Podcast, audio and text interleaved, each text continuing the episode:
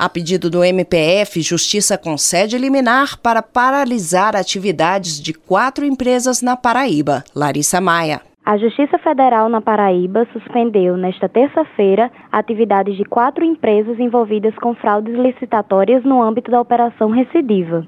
São elas Construtora Milênio, MM Construção, Melfi Construtora e EMN Construções e Locações.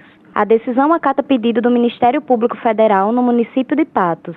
Além da decisão liminar acerca do impedimento de licitar e da suspensão de contratos com entes públicos, o MPF quer, ao final do processo, a condenação das empresas com as penas de perdimentos de bens, bem como a dissolução compulsória das pessoas jurídicas.